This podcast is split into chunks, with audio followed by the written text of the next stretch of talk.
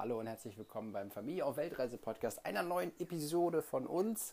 Nachdem wir nun drei Wochen in Neuseeland gewesen sind, sind wir wieder zurück in Australien und haben es geschafft, in unseren Arbeitsrhythmus reinzukommen. Und ich habe schon aus Neuseeland einen Podcast-Interviewtermin vereinbart mit einem, ja, einem ganz spannenden reisenden Mann, der über 20 Jahre lang am Reisen war. Und das fing an, damals in Ostdeutschland mit dem Fall der Mauer, dass er als 15-, 16-jähriger Bub mit seinem besten Freund mit dem Fahrrad für sechs Wochen nach Norwegen gegangen ist. Das muss man sich ja auch erstmal vorstellen, ob wir als Eltern sowas unseren Kindern heutzutage erlauben würden, ohne Smartphone, ohne alles. Und was folgte, sind 20 Jahre vollgepacktes Reisen, Bühnenvorträge, ein eigener Hof.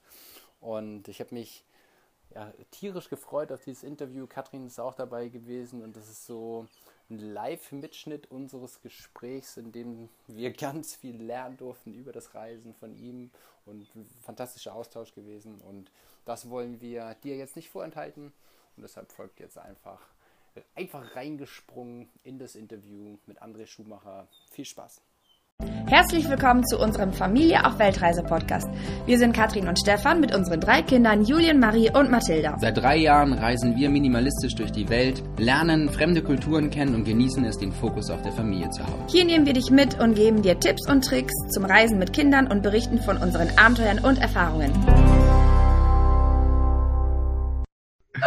Ja, ich bin gespannt, wie euch das ergeht. Ich bin ja auch äh, unterwegs, aber noch viel länger, aber natürlich nicht als Familie, sondern als Single, ja, fast 20 Jahre. Und irgendwann ha habe ich dann auch das Gefühl gehabt, äh, so reicht jetzt so, ne? Also ich hatte auch keine Wohnung mehr in Deutschland mhm. und immer aus dem Rucksack und immer unterwegs und irgendwann dachte ich mir, ich würde mal gerne mich in meinen eigenen Sessel setzen und mal gucken, was ich eigentlich für Bücher hatte, die irgendwie 20 Jahre eingemottet waren und mir fehlten dann so ein bisschen die Wurzeln. Und dann ähm, also was ich auch nie gedacht hätte, aber tatsächlich irgendwie immer on the road, irgendwann hat's gereicht. Und dann habe ich halt an, dann habe ich auch Jenny kennengelernt und dann wurden wir schwanger und pipapo und hat sich das auch, wie du sagst, das Universum hat's dann irgendwie so hingedreht, ne? Und jetzt denke ich natürlich, oh, wieder ein bisschen reisen wäre geil, ne? Und wie, wie, alt warst du, als du losgereist bist? Mm, ich bin ja, ähm, ich bin nach dem Studium, äh, da war ich, wie alt war ich? Äh, 2000, da war ich 26. Nach dem Architekturstudium bin ich nach Spanien gegangen. Und da habe ich drei Jahre gelebt. Und äh, erst mit so einem Europa, mit so einem Bäcker, wie heißt das, mit so einem Studium Award, wie heißt das? Leonardo da Vinci, wie so wie Erasmus, aber für Postgrads, ne? Ja. Und da war ich ein Jahr im Baskenland und dann zwei Jahre auf den Kanarischen Inseln. Und ähm, geile Zeit, kann ich sehr empfehlen, wenn ihr mal eine Auszeit braucht. Also spitze, so also die schönste Zeit meines Lebens. Und dann habe ich einen alten Schulfreund wieder getroffen und mit dem wollte ich immer mal eine Weltreise machen. Mit dem war ich immer in Norwegen, als die Mauer gefallen ist, weil wir ja Ossis waren. Und dann, äh, und dann haben wir gesagt, so jetzt ist es soweit. Und dann haben wir tatsächlich alles aufgegeben und sind mit dem Fahrrad von Patagonien nach Alaska gefahren, zweieinhalb Jahre lang. Und, und als ich dann Patagonien bis Alaska. Ja, na, wir haben es dann nicht ganz geschafft, aber das war der Plan. Wir haben zwei Drittel geschafft. Und dann ja. hat er gesagt, er will jetzt wieder nach Deutschland, äh, er braucht, er will den Anschluss nicht verlieren. Hm. Und äh, dann haben wir gesagt, okay, dann hören wir auf. Und dann bin ich aber nicht zurückgegangen ins normale Leben. Also dann hingen wir erstmal ein Jahr lang in den Seilen. Ich weiß nicht, ob ihr das kennt, ihr bestimmt auch das Gefühl. Nach so einer Reise kommst du wieder, also bist ja unbrauchbar für die deutsche Gesellschaft. Und dann, ähm, dann habe ich angefangen mit äh, so Vorträge zu halten. Also was ihr heute als Blog macht, als Podcast, habe ich damals als Dia-Show gemacht. Mhm. Und dann, äh, und dann, dann gibt's ja, das wusste ich damals auch nicht, dann gibt's ja tatsächlich auch so Wettbewerbe für, für Reisende und für Dia-Vorträge und dann arbeitet man sich so langsam hoch und dann wurde ich dadurch ein bisschen bekannt. Und dann kam irgendwann die Idee, Mensch, der kann ja wieder eine neue Reise machen. Und dann bin ich in die Antarktis gereist und hab eine, dann war das schon eine richtige Reportage. Dann war ich ein Vierteljahr in der Antarktis und dann habe ich ein Reisebüro gefunden, die haben mich in 80 Tagen um die Welt geschickt ähm, was total stressig ist, kann ich nicht empfehlen. Und, ja. Aber da habe ich gesehen, ne? Und auch Länder bereist, die ich sonst wahrscheinlich nie aus eigenen Stücken betreten hätte. Zum Beispiel? Und, Mach mal ein Beispiel von, von ähm, ich, mich hätte Asien nie gezogen. Okay. Einfach weil ich fließend Spanisch spreche und ich hatte immer den, ich, also ich war Südamerika verliebt, Patagonien. Ich weiß nicht, ob ihr da schon wart, aber für mich ist der schönste Fleck auf der Welt, ne?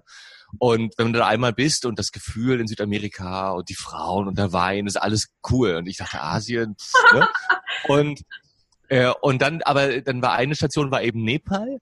Und das war so, so toll, der Aufenthalt, dass ich dann gleich im Jahr drauf nochmal hin und habe dann ein Jahr gelebt. Und, ähm, und, und ja, und dann so durch die Gegend, dann bin ich mit einem Freund durch Europa gewandert, ein Österreicher ist das, Gregor Sieböck, weiß nicht, ob ihr den kennt, der heißt der Weltenwanderer, hat auch schon Bücher geschrieben, ganz cooler Typ. Wir sind dann durch Europa zu Fuß gelaufen, mit mhm. Schulkindern und so, haben wir unterwegs alle eingeladen, die mitkommen wollten.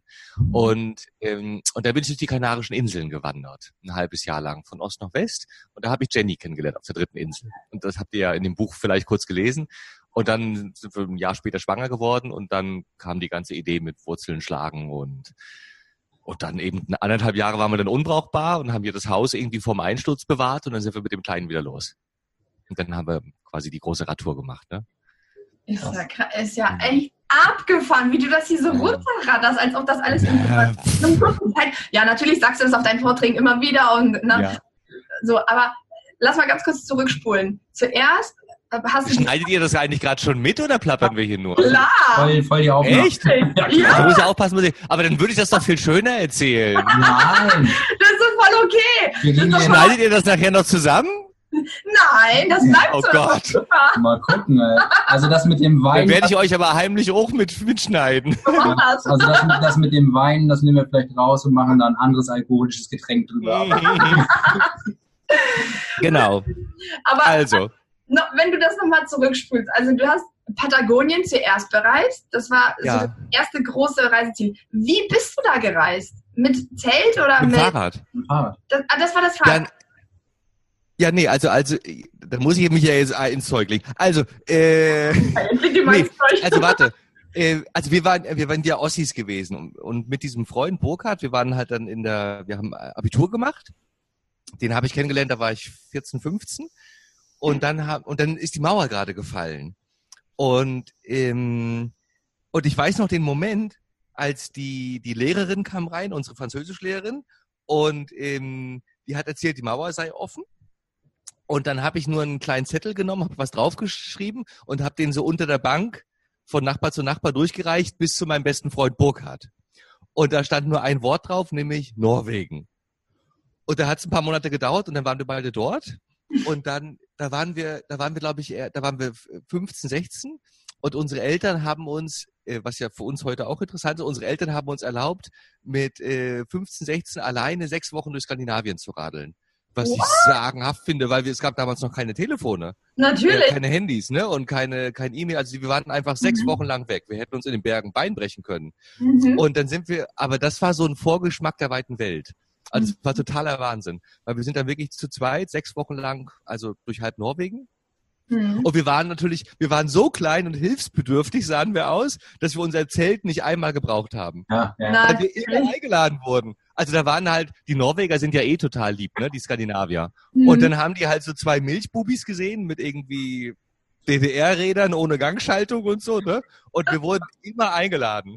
Und es war so, also es war so genau das perfekte, die perfekte Reise, die man haben muss als junger Mensch, mhm. um irgendwie zu sehen, wie schön die Welt ist und wie lieb die Menschen sind und wie hilfsbereit alles ist. Also das war so die Prägung.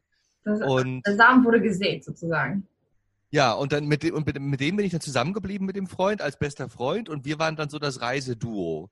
Mhm. Und wir sind dann, also in der, in der Abiturzeit noch und dann auch während des Studiums sind wir bestimmt dutzendmal in Norwegen gewesen, also auch große Touren über Monate hinweg mhm. und zum Nordkap und durch die Finnmark und Schweden und Finnland. Zu Skandinavien war unser Lieblingsland mhm. äh, oder unser Lieblingskontinent, äh, ja. was das wieder oben heißt. Und dann und äh, und wir haben immer gesagt, wir wollen mal eine Weltreise zusammen machen. Mhm. Aber dann kam uns halt immer was dazwischen irgendwie, das Studium oder dann hat er angefangen, Geld zu verdienen. Dann dachte ich, na, wo mache ich das auch? Und so, dann hat sich das immer so weiter nach hinten verschoben.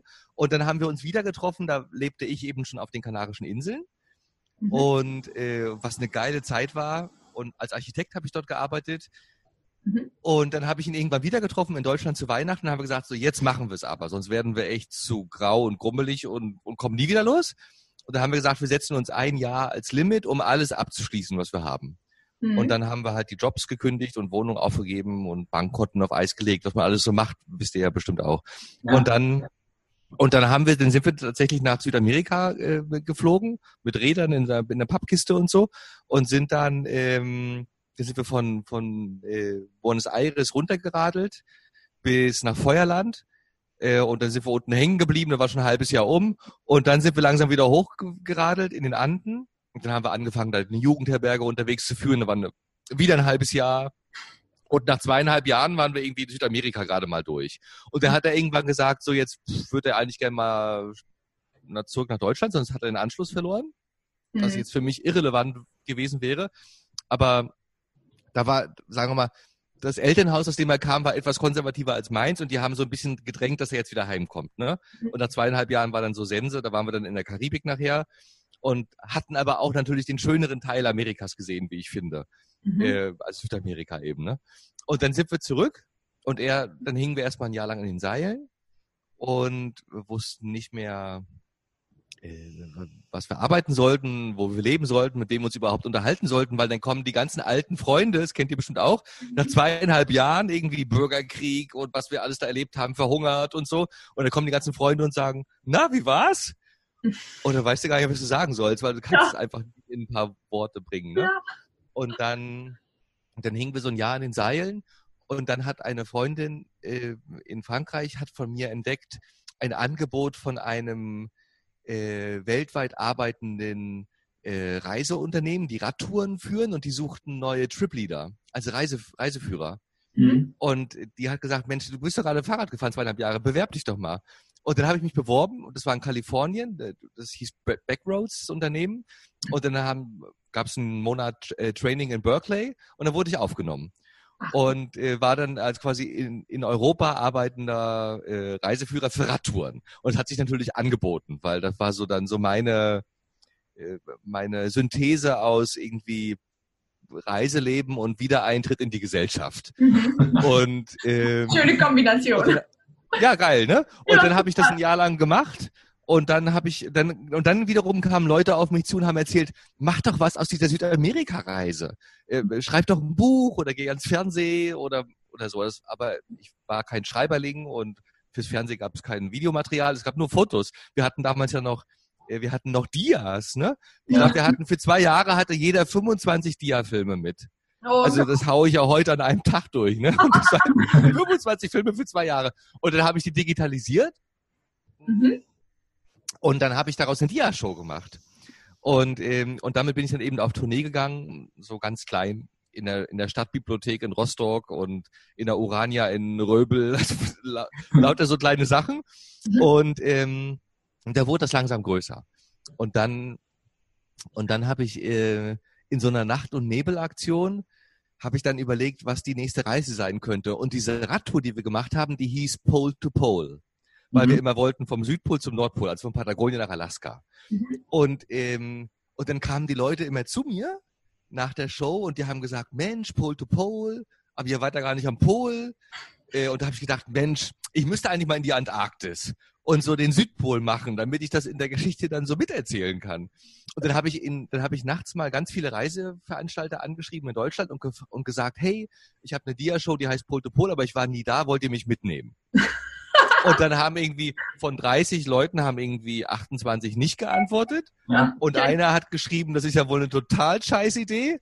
Und einer hat gesagt, ja, machen wir. Wir nehmen dich mit. Aber du musst eine eigene Antarktis-Show machen. Und wir sind die Schirmherren. Ich gesagt, okay. klar, sofort. Okay. Und dann, und dann ein paar Wochen später war ich dann in der Antarktis äh, mit denen. Die hatten mich auf alles eingeladen.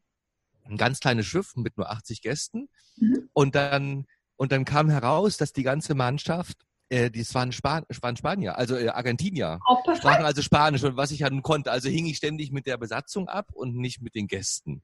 Mhm. Was natürlich viel cooler war. Da war ich auf der Brücke oder im Maschinenraum und da kannte ich nachher die ganze Besatzung. Und dann habe ich gesagt, ey Leute, eigentlich will ich da noch mal hin, weil ich will eine, ich will eine Fotoreportage machen. Ich brauche noch viel mehr Material. Kann ich nicht an Bord bleiben? Ich helfe irgendwie mit. Mhm. Und äh, als dann die Tour zu Ende war und ich war schon auf der äh, auf der äh, auf so einer äh, auf der, so einer Brücke, wo man dann runterläuft, ne? Da mhm. riefen die dann hinterher und meinten, André, wir brauchen noch einen Barkeeper. Schupp und dann wieder umgedreht und wieder rauf. Und dann habe ich nochmal wieder mitgefahren und dann habe ich halt abends irgendwie Coca-Cola und Bier serviert und tagsüber war ich halt als Fotograf dann wieder da, ne? Und dann, ich und so ging das dann, dann war ich nachher ein Vierteljahr in der Antarktis. Und dann ist daraus ist dann wieder eine Show geworden. Und das war dann schon was sehr Besonderes, was es damals auch, glaube ich, in Deutschland nicht gab. Ähm, ich muss mal ganz kurz, es ist so geil, einfach weil du das beschreibst. Wir haben auch uns, wir haben, wir haben ein Auto gesucht, mit dem wir durch Europa reisen konnten. Ja. Wir haben, ich glaube, 35 Autohersteller angeschrieben und haben gesagt, hey, wir brauchen ein Auto für die Europareise. 33 haben nicht geantwortet, einer hat abgesagt und einer hat zugesagt. Aber stell dir mal die vor, gleiche Quote wie bei mir. Aber stell dir, stell dir mal vor, es hätten 33 zugesagt. Wir hätten ja gar nicht 33 Autos fahren können. Also das ist ja auch der. Genau. Man braucht ja nur eine Zusage. Genau, ja. Witzig. Ein Aber cooler Partner, der einen bei sowas unterstützt, ne? der die gleiche Fantasie hat, sagen wir mal. Und äh, wo die Sache ist geritzt. Ne? Ja. Und hast du auf deiner Antarktis-Tour nur Fotos gemacht oder hast du auch gefilmt? Hast du daraus auch so eine Filmsache gemacht? Oder? Nee, das war, das war, ich glaube, das war 2008 oder 2009. Mhm. Und äh, da mögt ihr euch vielleicht erinnern, da kam das gerade erst. Ich glaube, die 5D Mhm. Die 5D Mark II von Canon war ja, glaube ich, die erste Spiegelreflex, die filmen konnte, die kam später raus. Okay. Die kam ein, zwei Jahre später raus erst. Das heißt, da gab es Fotos, aber immerhin hatte ich schon zwei große Spiegelreflex und ein paar Objektive dabei. Das heißt, da konnte ich schon richtig professionell fotografieren. Mhm. Und wurde dann auch Mitglied einer, ähm, einer, ähm, wie heißt das eigentlich, so eine Fotodatenbank in Deutschland, das heißt Live, ist so wie Getty, aber die deutsche Variante. Mhm. Äh, und dann habe ich halt auch angefangen, richtig professionell zu fotografieren. Mhm. Und die haben dann, die vermarkten dann deine Bilder und dann war ich auch mal in der Zeit und in der und in der FATS und so drin. Also dann da kann, kannst du nicht ansatzweise von leben, aber du machst dann so einen Schnitt von 50 Euro pro Monat über Fotoverkäufe. Also ich will nur sagen, da konnte man dann halt schon da, da war dann, habe ich dann halt auch angefangen zu fotografieren richtig, ne? Und nicht so laienhaft aus der Hüfte, um irgendwie äh, eine Jugendreise zu porträtieren oder sowas. Ne? Mhm. Und dann war das aber interessant, weil dieser Reiseveranstalter, der mich dann mitgenommen hat in die Antarktis, mhm. der wollte dann eine, der wollte neue Locations testen weltweit. Der gleiche Veranstalter. Also eigentlich hat die Antarktis nur dazu gedient, mich mit dem in Verbindung zu bringen. Die wollten dann neue Locations testen, testen und wir haben dann eine Reise aufgelegt, die hieß in 80 Tagen um die Welt. Mhm. Und dabei wollten, dabei haben die halt äh, die Spur von Jules Verne halt mehr oder minder genommen, aber abgewandelt. Und in die Nähe gepackt. So, die haben dann so gesagt, die letzten Naturparadiese der Welt. Also da war Galapagos okay. drinne und mhm. Borneo, die Orang-Utans und, okay. äh, mhm. und äh, Uganda, die Berggorillas und die Azoren mit mhm. Walen und also so alle so Sachen waren dann irgendwie da so auf der Route und die haben dann einen Fotografen dafür gesucht, der die ganzen Locations bereist und gleich mal testet, ob die Partner Reisebüros vor Ort klappen und also weiter. Und ja. dann haben die, glaube ich, ein paar äh, Fotografen gefragt, ob die irgendwie 80 Tage am Stück Zeit hätten und da haben irgendwie zwei, drei gesagt, äh, nee, Pustekuchen. Und dann haben die mich angerufen, weil äh, ich gerade mit denen in der Antarktis war. Und ich war natürlich vogelfrei, ich hatte keine Wohnung. Ich dachte irgendwie gerade, oh, jetzt könnte ich mal langsam sesshaft werden. Und dann riefen die mich an und meinten, André, willst du in 80 Tagen um die Welt? In zwei Wochen geht's los. Ich sagte, klar, sofort geht's los. Und dann, und dann war ich quasi in 80, da bin ich halt los, ne? Und mhm. das war wirklich ein großes Geschenk, weil ähm, die haben dann auf, die haben mich auf alles eingeladen. Das hat irgendwie 30.000 Euro gekostet, die Reise, ne? Mhm. Alle Flüge, alle Unterkünfte, auch vor Ort natürlich. Äh, also professionell geführt von den jeweiligen zukünftigen Partnerorganisationen vor Ort. Und da kam eben dann auch die Canon äh, 5D Mark II gerade raus. Das heißt, da habe ich dann auch gefilmt. Und dann war ich tatsächlich 80 Tage äh, unterwegs ähm, mit allem, was mich so getragen hat. Also mal geflogen und mal auf dem Elefanten und mal mit dem Jeep und mal mit dem Schiff, alles so. Und das wurde, und damit kam ich dann zurück. Und das wurde dann wirklich eine ganz tolle Show. Und ähm, da habe ich dann auch Freunde eingeladen aus Berlin, die ähm, in Babelsberg studiert hatten, ähm, Filmtechnik und auch Trickfilmer, die so Stop-Motion gemacht haben und sowas. Ach, kannte ich irgendwie, weil die haben mal in Berlin ein paar Wochen zur Untermiete in der Wohnung in meiner WG mitgewohnt mhm. und da habe ich irgendwie mich so an den Kontakt erinnert. Und dann habe ich gesagt, ey Leute, ich will eine Dia-Show machen, wie es noch keine gab. Wollt ihr mitmachen? Eigentlich ist es keine Dia-Show mehr. Das war sogar die, die Wende, wo das alles digital wurde. Mhm. Und dann habe ich halt unter, da habe ich irgendwie 50.000 Fotos gemacht in den, in den 80 Tagen und also zig Terabyte an Videos und dann hab, haben, haben die Videos hat halt dann so ein richtiger Cutter bekommen, ne? der dann irgendwie in 0, nichts da irgendwie eine Minute geilen Film draus zusammenschneidet, wo du als Laie irgendwie Monate davor sitzt. Mhm. Und die Trickfilmer haben dann kleine Stop-Motion-Animationen gebaut, so wie bei Indiana Jones, wo so ein kleines Flugzeug dann von Land zu Land fliegt, über eine Landkarte und so. Ja. Und damit bin ich dann raus mit dieser Show. Und dann gab es halt total viel Rückenwind. Da haben dann so ein paar namhafte Veranstalter gesagt in Deutschland, dass das irgendwie die geilste Reiseshow ist, die es auf dem deutschen Markt gibt oder so. Und mhm. dass es sowas noch nie gab und innovativ und bla bla bla. Und dann war, dann war ich halt drinne. Mhm. So. Aber die, die, allererste ja. Veranstaltung, also du selber musst dich ja nicht darum kümmern, die Halle da voll zu kriegen, sondern das war ja dann der Reiseveranstalter. Die haben dann quasi die Werbung gemacht. Du hast nur den Content geliefert, richtig? Naja, nee, die ersten Jahre musste ich schon alles selbst machen. Mhm. Also was dann auch, äh, ich, ja, ich vermute, wenn man so anfängt, wenn man anfängt, muss man das auch heute noch machen. Ich dachte gerade, vielleicht ist es heute nicht mehr so, aber ich glaube, es ist immer so, wenn man anfängt, weil dich kennt ja keiner, dich nimmt auch keiner unter seine Fittiche. Mhm. Das heißt, du druckst dann selbst Plakate, gehst mhm. zu irgendeiner Stadtbibliothek oder Urania oder Volkshochschule, ne? das sind so die kleinen Auftrittsorte ja. in Deutschland, mhm. wo dann so mal 20 und mal 100 Leute kommen. Mhm. Und dann musst du aber, dann musst du selbst plakatieren. Ja. Äh, oder du suchst dir vor Ort Leute, die eine Plakatierfirma haben, die du dann teuer bezahlen musst. Und wenn dann wenige Leute kommen, dann kannst du nicht mal die Plakatierfirma bezahlen, geschweige denn deine Zeit, dein Sprit, deine Technik. Also mhm. die ersten Jahre sind wirklich mühsam. Also da muss man schon Idealist sein, wenn man sowas machen will. Da ist natürlich heute mit den neuen Medien viel leichter. Setz dich vor einen Rechner, kannst es am Ende, zeigst es ja einfach und dann schaltet halt ein, wer möchte. Ne? Mhm. Das so, das so wirklich physisch zu machen in der Realität ist, glaube ich, total schwer. Auch weil der Markt natürlich auch immer gesättigter wird, weil heute kommt natürlich wirklich jeder Duisbüttel auf die Idee, ich habe eine Reise um die Müritz gemacht, ich mache eine Dia-Show draus, ne? Mhm. Und mit denen musst du natürlich wetteifern, ne? Mhm. Weil heute ist ja alles möglich ja. und jeder jeder baut sowas, ne? Mhm. Und und da so hochzukommen, das ist ein paar Jahre Arbeit. Und bis du dann irgendwann vielleicht in so einen Wettbewerb reinkommst, die es heute gibt, so ein paar in Deutschland. Das mhm. heißt dann Wettbewerb der Kurzvorträge oder so, wo du dann so zehnminütiges kleines Extrakt zeigst von mhm. der Show, die du machst. Und da sehen die dann, ob du gut fotografieren kannst, ob du eloquent bist, ob die Geschichte irgendwie geil ist oder so. Und dann hast du mit etwas Glück, wirst du dann irgendwie Erster oder Zweiter oder so. Und da sitzen dann so Headhunter im Publikum, die dann äh, irgendwie quasi Nachwuchstalente von so Vortragsrednern suchen. Okay. Und wenn du dann irgendwie Glück hast, dann pickt dich jemand raus und sagt, hey, ich habe eine große Bühne, 800 Leute im Publikum, dann und dann kannst du auftreten.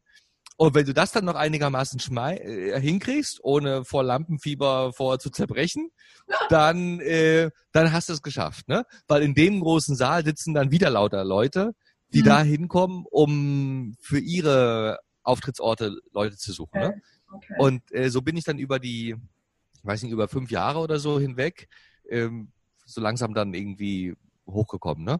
Und, ähm, und der Türöffner war wirklich diese 80 Tage um die Welt Show, weil die einfach so neuartig war. Okay. Und das habe ich, das habe ich dann versucht mir auch zu bewahren. Also dann kam als nächstes kam dann die Kanaren Show und dann jetzt eben die Lastenfahrrad Show. Und da habe ich jeweils versucht, dann die Geschichte irgendwie noch ein bisschen anders zu erzählen. Aber und da habe ich einen guten, da habe ich einen guten Stand mit heute erreicht in Deutschland, weil die Reisen sind nicht wirklich spektakulär. Naja, also es gibt ja, da gibt's ja auch Freaks, die laufen irgendwie zum Everest oder oder mhm. Messner und also so richtige, richtige wilde, extreme mhm. Abenteurer, ne? Das mache ich ja nicht. Dafür sind ja meine Reisen sind eigentlich total, also simpel, ne? Ja. Aber die, die, die Geschichten, die dahinter stehen und wie ich sie auch erzähle, ist irgendwie ganz interessant. Und damit habe ich mir jetzt geschafft, über zehn Jahre ein Auskommen irgendwie zu, zu sichern. Also zu reisen und dann Vorträge zu halten. Und wie lange hast du, also nach dieser Show, äh, nee, beziehungsweise nach diesen 80 Tage um die Welt, wie lange hast du diese Shows immer gemacht? In welchen Abständen? Jede Woche Jede eine. Woche oder jeden Monat? Oder? Vier pro Woche. Also man, die, das, das ist scheinbar in Deutschland so etabliert, weil, hm? Da trinkt man schon ja, Kaffee. Wir, wir, wir, müssten eigentlich, wir müssten eigentlich auch mal ein Videoausschnitt aus diesem Podcast in ein YouTube-Video von uns mit reinnehmen. Weil das einfach, ich finde das so entspannt und so chillig, wie man sich ja, so. Bitte. ich habe ja extra meine Leseecke hier vor euch aufgebaut. Aber für, für den Podcast-Hörer, der jetzt zuhört, also André sitzt gerade zurückgelehnt auf einem Ledersessel vor seiner, vor einem wirklich stilvollen äh, Ofen die Füße hm. mit den, ich glaube, das sind noch deine DDR-Puschen, ne, die du da anhast. Nein, das sind Filzpantoffeln aus Nepal. Filzpantoffeln aus Nepal? Ja, die sind aber schon ein bisschen abgelaufen. Na, du siehst ja nur die Sohle, aber ja. auf der anderen Seite ist total toller Filz. Im Hintergrund Millionen Bücher. ja, ja, das sind die ganzen Reisebücher und so. Oh und Landkarten, so mein, mein, der Schatz der letzten 20 Jahre. Äh, schöne, schöne Ecke hast du hier eingerichtet zu Hause. Mhm. Also, ja wie viele Shows machst du denn immer und wie ist deine Route? Also wie, wie längst reist du, wenn du deine Shows gibst? Erzähl da mal ein bisschen drüber. Na genau, also das ist in, das hat sich in Deutschland so etabliert, schon also vor meiner Zeit, dass das immer im Winter ist. Also okay. wenn es draußen grau ist und trist und kalt und die Leute vom nächsten Sommer träumen, mhm. dann, ähm, dann ist das, dann ist die Saison für solche Reisevorträge. Und da gibt's ja in Deutschland Hunderte, die das machen. Mhm. Und, und alle sind dann immer unterwegs, so ich sag mal so von Oktober, November, vielleicht bis, bis März, April oder so. Und ich habe dann immer, ich war eigentlich immer dann so Januar, Februar, März, maximal noch April unterwegs. Und den Rest des Jahres war ich irgendwie auf Reisen oder habe gerade eine Show gebaut, was auch immer ein Jahr dauert. Mhm. Und, ähm, und in dieser Zeit war ich dann relativ dicht äh, auf Tournee äh, und so habe mitgenommen, was ich auch kann, weil da habe ich in den drei Monaten habe ich halt das Geld fürs ganze Jahr verdient, mhm. äh, für eine ganze nächste Reise und auch für die Produktion einer Show, wo ich dann diese ganzen Künstler, die muss ich alle bezahlen. Ne? Also die, die Cutter und die Trickfilmer, die arbeiten auf Stundenbasis, also ich habe das nie durchgerechnet, aber kostet bestimmt so viel wie ein kleines Haus, so eine Show. Ne? Und das muss ich halt dann verdienen in dieser Winterzeit. Das heißt, so in meiner Hochzeit, als ich noch Single war und wirklich mich ausbrennen konnte, da habe ich bestimmt so 50, 60 Shows gemacht in drei Monaten. Also fast, oh, wow. also fast jeden Tag eine und mal einen Pausentag, falls du unterwegs eine Grippe kriegst oder so, ne? Mhm. Äh, was dann sowieso scheiße ist, ne? Ja. Und, und das war aber eine tolle Zeit, weil ähm, ich habe dann quasi Deutschland eigentlich kennengelernt durch diese Vorträge. Mhm. Weil, weil gerade, also das wisst ihr wahrscheinlich auch, gerade als Weltreisender guckt man sich ja Deutschland irgendwie nicht wirklich an. Ja. Und dann und weil, denkt man ja immer, kann man ja noch machen, wenn man Rentner ist oder oder sowieso gar nicht, weil das Land zu langweilig ist oder so. Ja. Und, und ich habe dann quasi Deutschland eigentlich kennengelernt aus dem aus meinem Tourbus raus. Mhm. Ähm, jetzt mittlerweile habe ich einen kleinen VW-Bus. Früher habe ich das Auto der Eltern irgendwie ausgeliehen gehabt und vollgestopft mit Technik und so und bin damit durch Deutschland gefahren und dann lernst du natürlich in jeder Stadt, lernst du irgendwie interessante Leute kennen. Weil die mhm. kommen dann nach der Show alle zu dir und dann fragen die, hey, wissen sie eigentlich schon, wo sie heute Nacht schlafen wollen? Wir haben da ein Sofa frei. Ach, und dann landest du bei den unmöglichsten Personen. Total cool. Ja. Irgendwann hast du in jeder Stadt hast du eine Geliebte oder lernst irgendwie total nette Ehepaare kennen, die ihr ganzes Leben gereist sind und die mal wieder schöne Gespräche mit jemandem führen wollen, der mhm. gleichgesinnt ist. Mhm. Oder dich laden Leute ein, die mal sowas machen wollen und die dich kennenlernen wollen. Und du endest jede Nacht woanders und es ist immer interessant. Oder mal schläfst du einfach auf dem Fußboden in der Halle oder weiß nicht, ich habe irgendwie schon bei in Outdoor-Läden in der Auslage geschlafen, auf dem, äh, im Zelt oder also alles Mögliche. Oder in einem Whisky-Laden, dann gibt's halt hinterher Whisky-Tasting, dann fällst du gleich da auf den Tisch um. Also alles Mögliche. Das war total interessant. Krass. Und mittlerweile jetzt, wo ich Familie habe und nicht mehr so, nicht, jetzt will ich ja nicht mehr so lange weg sein, natürlich auch. Mein Sohn ist dann ganz traurig und ich bin traurig. Deswegen jetzt habe ich das jetzt ein bisschen runtergefahren und mhm. mache jetzt so vielleicht 30 Shows oder so. Aber die Geliebten und, äh, hast du auch nicht mehr in den, in den Städten, ne? Bitte? Die, die, Geliebten hast du auch nicht mehr in den Städten. Nee, das habe ich ja leider auch ein bisschen runtergefahren. Aber manchmal habe ich so Momente, wo ich der Zeit noch nachträume. Also das war auch schon eine schöne Lebensphase. Also, also die, wie so ein, naja, wie so ein freier also der Inbegriff von Freiheit eben, ne? so als Weltreisender, Vortragsredner, es war auch eine coole Zeit. Ne? Und hast du eigentlich und, diese Show und deine Reisen, wenn du immer auf diese Show fährst und in jeder Stadt woanders bist, hast du eine Tourmanagerin oder einen Manager oder irgendjemand, eine Assistentin mhm. oder irgendjemand, der dich so unterstützt, der immer sagt, der Termin da, da ist die Adresse, hier schläfst du das mal. Oder hast du das alles alleine das gemacht? Hab, das habe ich lange gesucht. Mhm. Ähm, also irgendwann, ich wollte dann auch den Fokus darauf legen, dass ich eigentlich reise und die Shows halte und ich dachte mir, das könnte ich nun wirklich, wie sagt man so schön heute, outsourcen. Mhm. Aber ich habe äh, nie jemanden gefunden, ich habe das ein paar Mal versucht. Mhm. Äh, ich habe nie jemanden gefunden, der dann irgendwie auch den Drive hat oder so, weil du musst natürlich total, es ist natürlich auch schwer, weil ich kenne ja die ganzen Veranstalter auch jetzt über zehn Jahre. Du weißt, wen du sitzen musst und wen du duzt. Mhm. Du weißt, in welchem, in welchem Rhythmus du nachfragen musst, damit du den Leuten nicht auf den Keks gehst, aber auch nicht zu selten, damit sie dich nicht vergessen. Ja. Und da ist natürlich so ein Wissen angehäuft, was auch total schwer ist, ähm, weiterzugeben. Ja. Und dann musst du natürlich auch total wach sein, weil wenn ich im Internet irgendwie einen Kollegen sehe oder ein Radiointerview oder irgendwas, ich lege mir sofort ein Lesezeichen ab und weiß, da muss ich mal anfragen. Mhm. Irgendwie ins Blaue hinein. Und das mache ich aber auch, wenn ich durch die Straßen gehe und ich sehe irgendwo ein Plakat. Vielleicht sehe ich einfach nur einen tollen möglichen Auftrittsort, ein mhm. Restaurant, äh, eine Halle, irgendwas. Also ich bin immer wach. Mhm. Und, ähm, und, und gehe sofort dann irgendwie, also wie heißt das so, so Aktivakquise halt, ja. ne? Kaltakquise. Und du musst aber, du kannst aber nie abschalten. Das ist wie wenn du, wahrscheinlich, wenn du Reiseschriftsteller bist oder ihr, ihr dokumentiert ja auch die Reisen. Du musst eigentlich immer wach sein. Du, genau. du, du schläfst ja nicht irgendwie und bist faul und dann machst du irgendwie mal irgendwie eine, eine, eine, eine Message oder so, sondern du bist immer wach. Du suchst immer Geschichten. Und in mhm. diesem Fall auch guckst du immer, wo du sie erzählen kannst. Weil wenn du das mal abschaltest, dann, dann gehst du unter, weil andere machen das halt, ne? Mhm. Und das heißt, das habe ich nie weitergeben können. Also am Ende mache ich das auch. Und das war auch viele Jahre viel, viel Arbeit, was auch nur deshalb ging, weil ich keine Familie hatte. Also mit durchgearbeiteten Nächten, also volle Kanne, ne? Also mit viel Kaffee und durch, ne? Und dann aber so, man, also, also machen, auch so wenn man, wenn man wirklich, das klingt so volle Leidenschaft. Ohne Leidenschaft geht Ja, das. na klar. Ja. Also also das Reisen sowieso und auch das Erzählen ist natürlich auch total schön. Also erstmal erlebst du natürlich die Reise auch nochmal und dann macht es natürlich auch Spaß, das zu präsentieren, weil das hast du dir ja selber ähm, selber ausgedacht, selber gebaut. Ne? Für mich mhm. war das immer so ein bisschen, ich bin ja Architekt äh, eigentlich und das Bauen eines Hauses, das war, ich fand das dann, ich habe mich ja irgendwann von der Architektur auch verabschiedet, weil ich es irgendwann als mühsam empfand, weil so ein Hausbau dauert viele Jahre und du hast so viele Parteien drinne, dass du am Ende auf der Strecke bleibst. Es gibt ganz viel Korruption, Intrigen, äh, alle wollen dich irgendwie anpissen, äh, das Bauamt spielt nicht mit und, und, du, du musst echt ein ganz harter Typ sein, habe ich so gemerkt in meiner so, als Architekt, wenn du als Architekt überleben möchtest. Mhm. Und dieses Bauen von Shows ist für mich aber so ein bisschen wie Architektur auf einem überschaubareren Level. Mhm. Aber es ist auch ein sehr komplexes System, weil du musst halt auch sechs, sieben Mitarbeiter koordinieren. Irgendwie ein Musiker und äh, ein Cutter und Trickfilmer und noch, keine Ahnung, Foto-Post-Producer, was ich am Anfang alles selber gemacht habe. Aber mittlerweile gebe ich die Sachen teilweise auch raus und bin dann der, der das koordiniert und die Strippen zieht und dann glücklicherweise nur noch drauf gucken muss und sagt, boah, also hier das Video, das geht irgendwie gar nicht. Ich hätte es gerne irgendwie ein bisschen weiter so. Und dann habe ich den großen Luxus, dass der, dass der das dann macht und dann kann ich halt drauf gucken. Und am Ende kommt es aber alles zusammen und ich habe dann quasi ein großes Programm.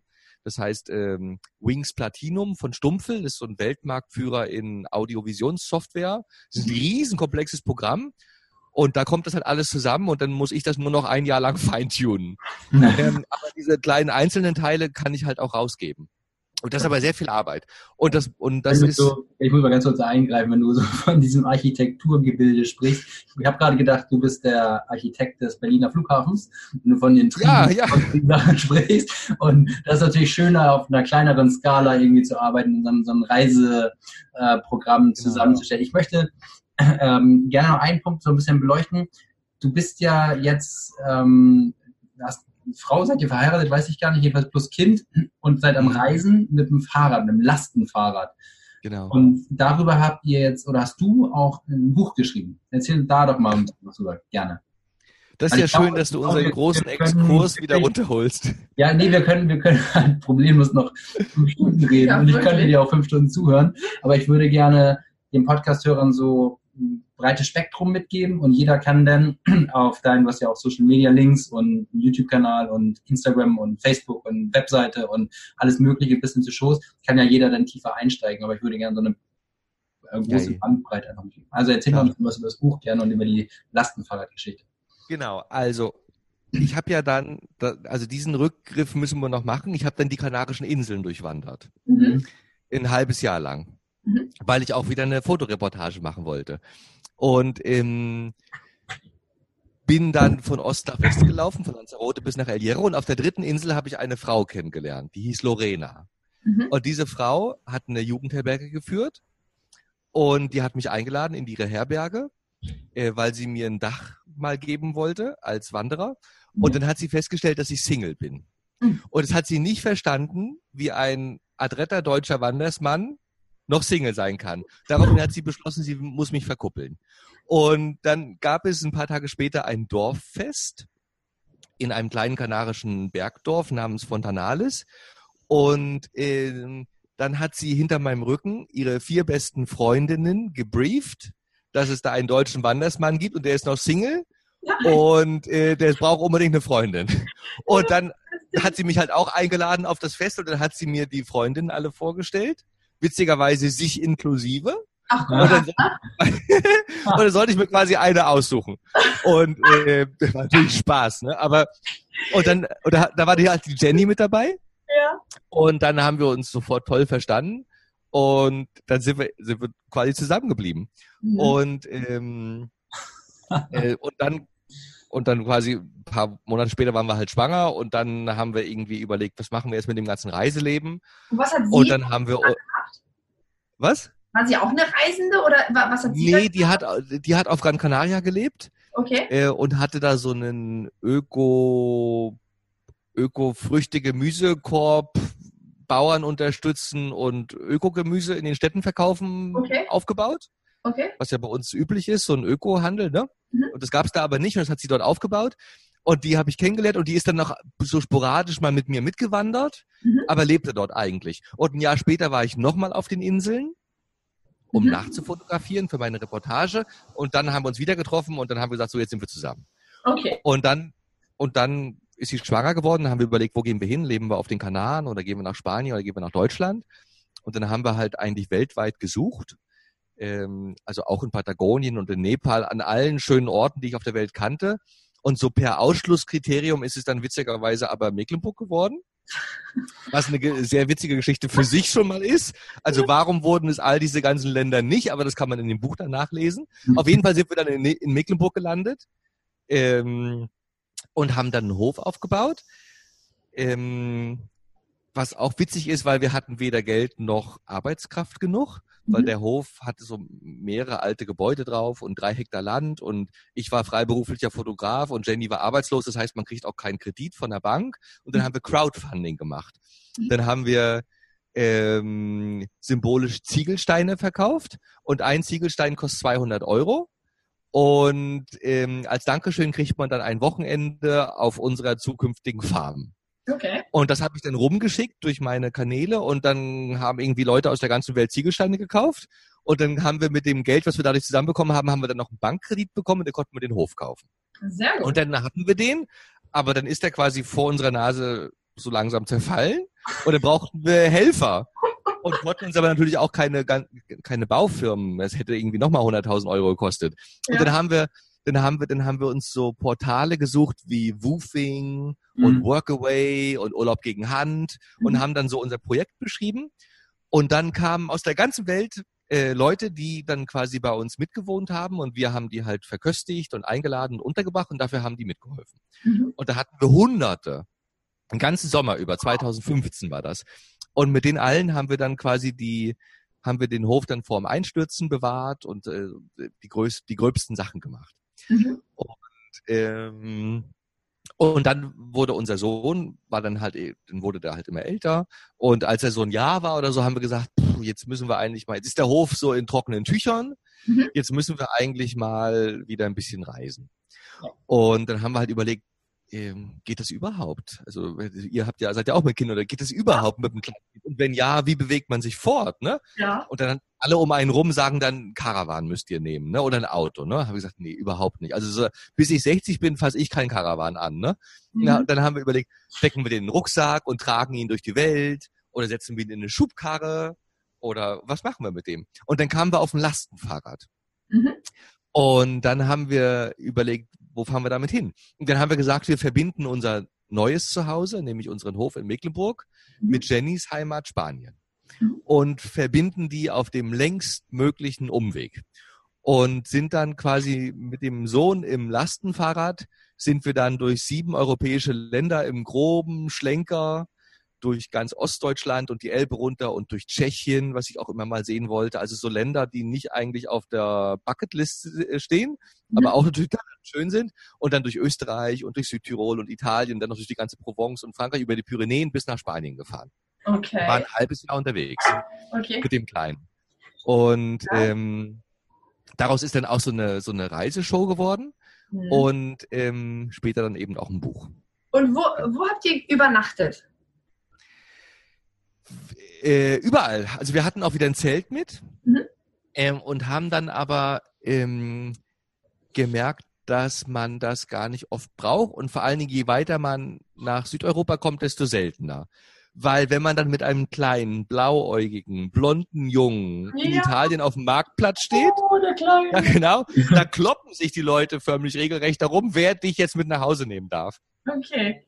Also das heißt, ihr habt... Ähm, das heißt, wir brauchen noch... waren dann ganz oft eingeladen. Okay. Genau, wir, also gerade in Südeuropa, so Italien, äh, Frankreich, Spanien, mhm. waren wir eigentlich täglich eingeladen. Und dann endest du halt mal irgendwie in einer Heuscheune und mal in einem Wohnzimmer und mal in einem Luxushotel äh, und ja. mal in einem Kloster bei, bei Nonnen, überall. Und okay. zwischendurch haben wir halt gezeltet. Mhm. Ähm, und und als das Wetter dann nachher warm war, da haben wir auch einfach im, unter dem freien Himmel geschlafen. Also Isomatte einfach an Straßenrand, dann alle drauf und das war natürlich wunderbar. Und der Kleine hat da so, also besser geschlafen als in jedem Bett und als in jedem Zimmer. Und unter wie den Sternen. Habt ihr das ne? gemacht, wenn es Regentage gab? Gab es überhaupt welche? Äh, ja, wir hatten eine Woche Regen in Italien, witzigerweise an den, an den Seen an oben, an den oberitalienischen Seen. Und ja. wir Erwachsenen dann natürlich Regenkleidung an. Mhm. Äh, und der Kleine hatte vorne diese Kiste vorne am Lastenfahrrad, da konnte man so einen, so einen Regenschutz drüber machen, so einen, mhm. heißt das, so einen, so ein Dach drüber bauen. Das ja. hatte dann so, so, so äh, Plastikfenster an den Seiten, die man so mit Reißverschlüssen zumachen konnte. Mhm. Und oben drüber war quasi ein Dach. Und der saß da drin total super. Dem ging's gut. Der hatte da irgendwie Jonglierbälle drin und Dinosaurier und Bücher. Dem ging's total geil. Und wir haben halt draußen geschuftet und geschwitzt und wurden voll geregnet. Und so sind wir dann eine Woche lang im geradelt dieses Lastenfahrrad, das ist ja im Grunde, aber das ist ja kein, hat das einen Motor? Ist das ein E-Bike? Nee, wir haben uns leider, also heute, vor, vorher dachte ich, es wäre cool, aber heute bereue ich es. Wir, wir haben uns dagegen entschieden, weil wir nicht wussten, ob wir immer Strom finden. Ah, okay. Und, und, zusammen mit dem Fahrradbauer haben wir, die, die Argumentation war so, dass wenn das E-Bike keinen Strom bekommt, dann mhm. ist es nochmal 10 Kilogramm schwerer durch mhm. den Motor und dann kommst du damit echt nicht mehr die Berge hoch. Also es ist so schon grenzwertig, aber dann überhaupt nicht mehr. Und dann mhm. haben wir gedacht, Mensch, wenn wir dann mal keinen Strom haben und dann müssen wir irgendwie über die Pyrenäen oder so, dann sind wir echt am Arsch. Mhm. Und deswegen haben wir gesagt, okay, dann versuchen wir es lieber ohne Motor. Und das war aber natürlich total grenzwertig. Weil ja. das ist echt schwer. Also das Rad wiegt alleine irgendwie 30 Kilo oder so. Und dann hast du halt das Kind noch drinne und dann hast du irgendwie vier Satteltaschen und noch einen Packsack und Wasser. Also ich konnte das Ding nachher nicht mehr hochheben. Also, ich, also bestimmt 70 Kilo oder so mit allem drum und dran. Und dann, und ich habe so gemerkt, ich bin ja nun schon mein ganzes Leben lang Fahrrad gefahren. Also ich war schon in den Anden auf 5000 Meter und überall. Und das ist alles ein Klacks gegen ein Lastenfahrrad in Europa. Also, wirklich, also wenn man eine sportliche Betätigung will mit einem Lastenfahrrad über die Anden. Aber das, ja, also das ist echt eine Ansage. Aber auf diesem Lastenfahrrad, also du bist der Motor und deine Frau sagt, ja. Jenny, die hatte dann ein separates. Genau, die hatte ein Trekkingrad, ganz okay. normal. Mhm. Äh, und ist dann und mit Satteltaschen dran, ne? für die war das auch schwer, ähm, weil die hatte noch nie eine große Radtour gemacht. Und wie sie mir hinterher gesagt hat, auch noch keine kleine. Also die hat irgendwie noch nie eine Radtour gemacht. Und das war für sie natürlich, also, die erst, und die hat noch gestillt, auch Unai. Äh, und die war, ist auch ganz schön am Krückstock gegangen. Wow. Und äh, also das war schon, war schon auch sportlich herausfordernd. Obwohl wir natürlich uns Zeit gelassen haben. Also am ersten Tag haben wir irgendwie acht Kilometer geschafft. Und mhm. dann haben wir irgendwie uns auf 20 gesteigert. Und das längste überhaupt auf der ganzen Tour waren, glaube ich, mal 60 Kilometer. Okay. Also eben auch der Rhythmus, den der Kleine uns dann vorgegeben hat. Ne? Ja. Und wenn der mal irgendwie die Bälle aus dem Fahrrad geworfen hat, dann musst du halt die ganze Familie zurück und Bälle suchen. Ne? Ist dann schon mal eine ganze Stunde, eine Stunde abhaken. Und manchmal sind wir morgens losgefahren und nach einer Stunde kommst du an einer schönen Stelle vorbei und sagst, boah, hier gerne zelten. Und wieder alles ausgepackt, gleich wieder gezeltet. Ne? Ja. Also das, das, das Ankommen war irgendwie nicht wichtig, sondern irgendwie nett und, unterwegs sein und, und wie, habt ihr, wie, wie geht das Leben jetzt für euch weiter? Also habt ihr Pläne ähm, jetzt mit dem Hof beispielsweise oder habt ihr schon den nächsten Reiseplan oder gibt es jetzt eine Tour mit äh, Vortrag Nummer XYZ? Lass uns da mal ein bisschen dran teilhaben. Ja, also momentan, äh, momentan nimmt der Hof ähm, Fahrt auf, mhm. weil wir haben letztes Jahr angefangen, den Hof auch für Besucher und für Gäste zu öffnen. Und ähm, das hat sich sehr großer Beliebtheit erfreut, weil wir haben dann, also über diese Helfer, die hier 2015 mitgebaut haben, haben wir dann zum Beispiel die bekanntesten Jurtenbauer der Bretagne kennengelernt, weil die mhm. hier mit am Dach gedeckt haben. Daraufhin haben die dann uns eine Jurte gebaut, die wir vermieten.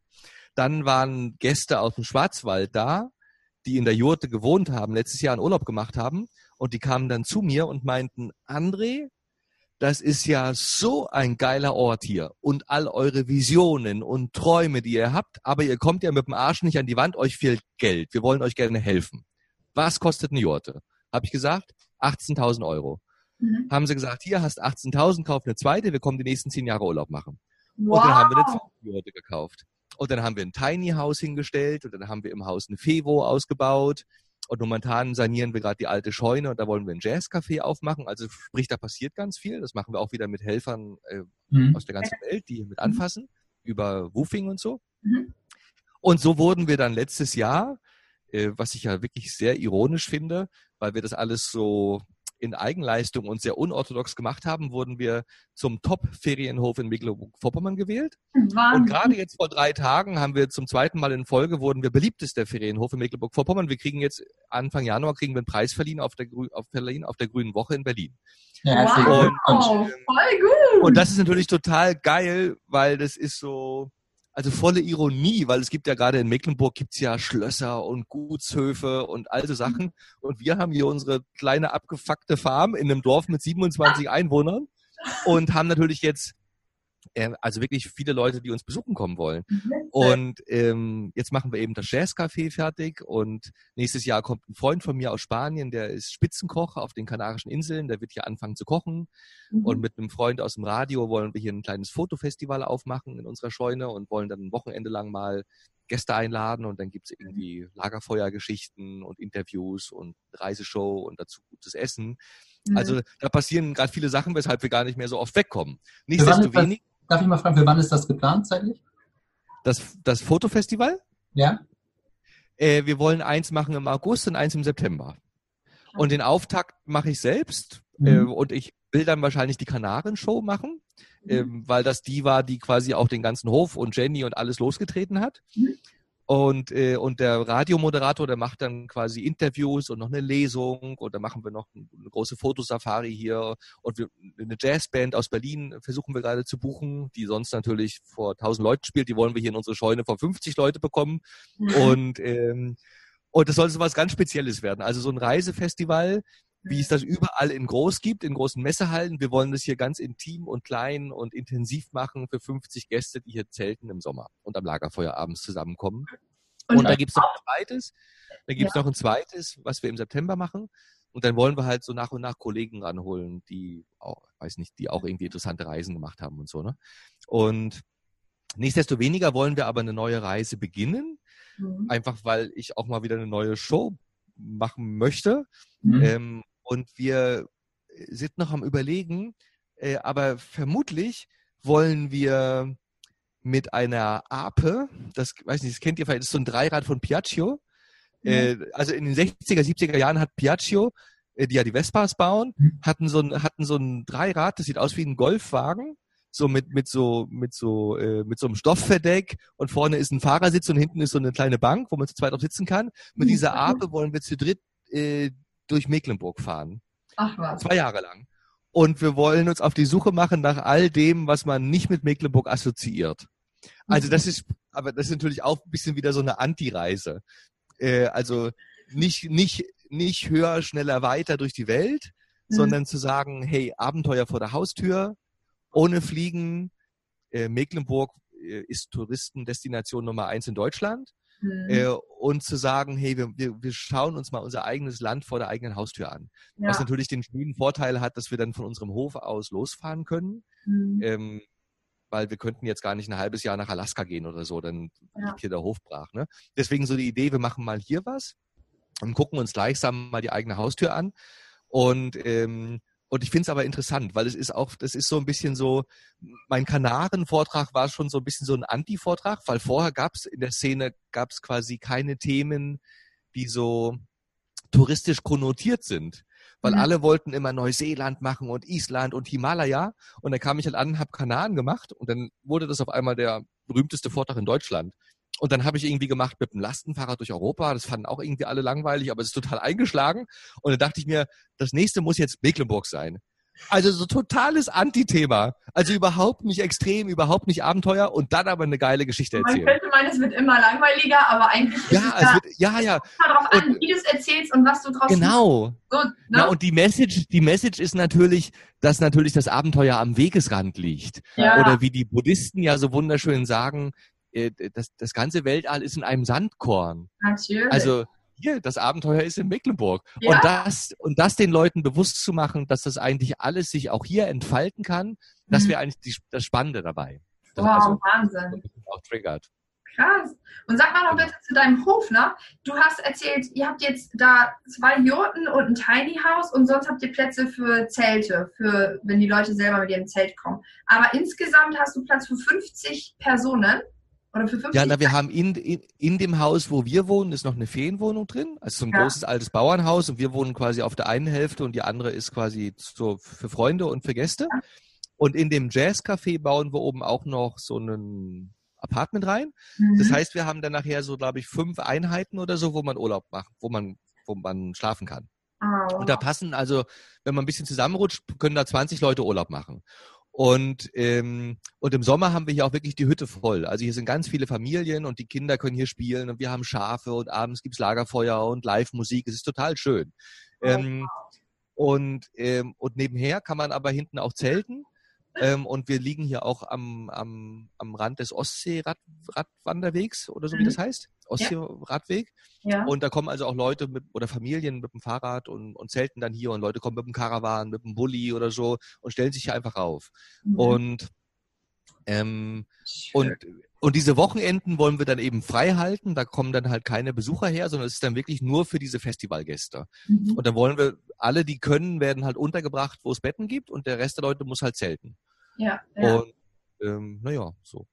Und dann wird Lagerfeuer gemacht und unser Spitzenkoch macht dann Essen für 50 Leute. Und, ähm, und da gibt's Freitagabend, Freitagabend gibt's dann eine, eine coole Reiseshow und hinterher Lagerfeuer. Und am Samstag machen wir dann ähm, eine große Fotowanderung und abends ein Interview mit dem Ra Radiomoderator und dann irgendwie ein Konzert und Sonntag klingt es dann noch aus, machen wir eine Lesung oder sowas. Das klingt also, so wollen wir mal, schön. ja, so ich freue mich auch. Also das, und das gibt's hier im Norden auch noch nicht. In Süddeutschland ist sowas üblicher. Ja. Ähm, in Freiburg gibt's ja die Monologia, kennt ihr vielleicht so große Vortragsfestivals. Ja. Aber ich glaube, es gibt keinen, der das im Sommer macht weil alle Angst haben vor schlechtem Wetter natürlich und weil alle Angst haben, dass dann vielleicht die Leute nicht kommen, weil sie selber reisen. Ja. Aber die Idee ist so ein bisschen, dass das so besonders wird, dass die Leute trotzdem kommen. Was also, ohnehin auch die Idee für den Hof ist. Also die, ich habe ich hab ja damals in Südamerika habe ich ja eine Jugendherberge geführt mhm. ähm, und da habe ich so gemerkt, ähm, dass man zwar selber nicht reist, mhm. Und aber wenn man einen Ort hat, der ganz speziell ist, dann kommt die ganze Welt zu einem. Ja. Und das ist so ein bisschen wie Reisen umgekehrt. Das und das war eigentlich auch die Idee, als wir diesen Hof hier aufmachen, wo man ja denkt, Mecklenburg ist total öde, aber wenn du einen coolen Ort hast, dann kommt die ganze Welt zu dir. Ja. Und dann musst du selber gar nicht mehr andauernd reisen, weil es wird dann auch so interessant. Wir hatten gerade auch so eine ganz, ähm, in Neuseeland auch so eine Erfahrung von einem Pärchen, was früher gereist ist mit dem Segelboot von Kalifornien nach Neuseeland jetzt eine Ökofarm dort haben und die holen sich über diese Plattform, die du auch gerade erwähnt hast, ja. dann helfende Hände ins Haus und genießen das dann beim gemeinsamen Mittagessen oder auch beim Blaubeerenpflücken über einen Strauch hinweg einfach Lebensgeschichten des Reisens austauschen. Das war genial. Also du hast uns gerade so mega inspiriert ähm, mit den ganzen Reisen. Also wir merken, bei uns ist noch lange nicht Schluss. Und wir sind ja selber ab März nächsten Jahres mit dem Wohnmobil, also wir sind ja schon die Generation Wohnmobil dann, ähm, sind wir dann unterwegs durch, durch Europa und haben ja. auch viele Stationen für unsere eigene Tournee, die wir machen und unsere Seminare. Und äh, Katrin hat gerade gesagt, Mecklenburg muss auf die Liste. Mecklenburg muss auf die Liste. Da müssen ja, wir, müssen vorbei. angucken. Cool. Ähm, ja, das, das klingt richtig cool. Genau. Auf jeden genau. Fall super inspirierend. Also an alle unsere Podcast-Hörer, wir schreiben euch auf jeden Fall in die Show Notes alle deine Kontakte rein und deine Showtermine und alles, was dazugehört, weil ich glaube, das ist wirklich eine ja, eine kleine Reise zu dir wert. Ja, ich habe selber auch mal Lust, auf, auf so einer Show vorbeizukommen, das einfach mal anzugucken, weil ich habe schon die eine oder andere Show gesehen, auch wie du sagst, es gibt ja viele, die das machen. Ähm, aber das einfach zu sehen, wie du das machst, äh, das würde mich schon mal inspirieren. Also mal gucken, wenn wir in Deutschland sind, ob das da reinpasst. Ja, guck mal, ja. wenn ihr ab, ab wann seid ihr wieder da? Ab März? Ja, ab, März, ab 12. Genau. März. Ab 12. März ja, fliegen wir. Ja. Genau. Ich bin noch so bis 20. März, glaube ich, oder so unterwegs und dann im April gibt's noch mal ein paar Termine. Ja. Müsst ihr mal schauen. Okay. Vielleicht erwischt ihr noch einen. Dann sind wir da. Hm. Mal schauen. Ja. Steht auf der Webseite. Mal gucken. Genau. genau. Schön. Wir müssen. Toll, ihr beiden. Zum, zum Schluss kommen, nicht weil wir kein Interesse mehr haben, sondern weil unsere Kinder auf der anderen Seite dieser Zimmertür hier langsam schon Radau machen. Und Habt ihr sie ausgesperrt? Natürlich haben wir sie ausgesperrt. Also, Unsere Babysitterin heißt Peppa Pig. Kennst du die zufällig? Das ist bei YouTube. Nee. Nee. Warte mal, wie, wie alt ist dein Sohn nochmal? Der ist jetzt gerade fünf geworden. Ach, der ist fünf. Na gut, okay, dann ist vielleicht noch nicht so Peppa Pig, Alter. Doch, wobei eigentlich ja, ne? Paw Patrol, kennt ihr den? Ja, natürlich. Ja, genau, der, der ist auch super als Babysitter, kann man auch super einsetzen. Okay, also ich verstehe, ja, ja. genau. Also, ja. Schon. Also wenn wir arbeiten, wenn wir gemeinsam arbeiten und Katrin hat auch gesagt, ich möchte in das Podcast-Interview unbedingt mit reinkommen, ähm, dann cool. meine Eltern sind gerade hier, die passen dann auf die Kinder auf. Und ähm, ich gehe mal von aus, nach einer halben Stunde haben die Kinder dann ihre Oma und Opa so weit rum, dass sie jetzt dann doch vom Tablet sitzen dürfen. Ist, mhm. In der Regel waren wir ja als Kinder nicht anders. Ja, also. ja eh. Genau. Ja, schön, meine Lieben, dass ihr euch die Zeit genommen habt. Danke. Gerne, sehr gerne. Dass, dass wir uns kennengelernt haben. Ja. Und dann mal gucken, was wir, wie wir uns über den Weg laufen. Ne? Nächstes Jahr bestimmt mal irgendwie auf einer Show oder hier am Hof oder sonst wie. Ne? Genau. Wir uns freuen, auf jeden Toll. Fall. Klasse. Dann habt doch eine schöne Zeit in Australien. Danke, danke. Lass es krachen. Vielen Dank. Vielen lieben Dank für deine Aufmerksamkeit in dieser doch etwas längeren Episode. Für uns immer so der Punkt äh, herauszufinden, wo kann man unterbrechen, wo kann man kürzen, aber dann stellen wir fest, wir sind selber so interessiert daran. Dieser Austausch ist so wertvoll für uns, dass wir einfach gesagt haben, wir nehmen das Ganze auf, wir machen das nicht in der Mitte geschnitten in zwei Episoden, sondern wen es interessiert, der hört das komplett durch oder vielleicht auch mit der Pause-Taste zwischendurch. Und wir versuchen schon insgesamt unsere Podcast-Folgen kürzer zu halten. Und ähm, ja, in den einen der nächsten Folgen werden wir uns dann auch sicherlich Neuseeland widmen, den Erlebnissen, die wir dort machen durften. Da waren auch spannende Begegnungen dabei. Und Katrin und ich haben uns jetzt sogar eben noch spontan entschieden, zwei Tickets zu buchen beim André für seine Show am 17. April in Hamburg. Das heißt, dort werden wir auf jeden Fall dabei sein. Am Abend in, ich glaube, in Sasel ist das. Für all diejenigen, die wissen, wo das in Hamburg ist, kann man auch auf seiner Webseite finden. Dort werden wir also sein und werden uns das einfach mal anschauen und freuen uns dann auch, André persönlich mal kennenzulernen. Ganz lieben Dank und bis zur nächsten Episode.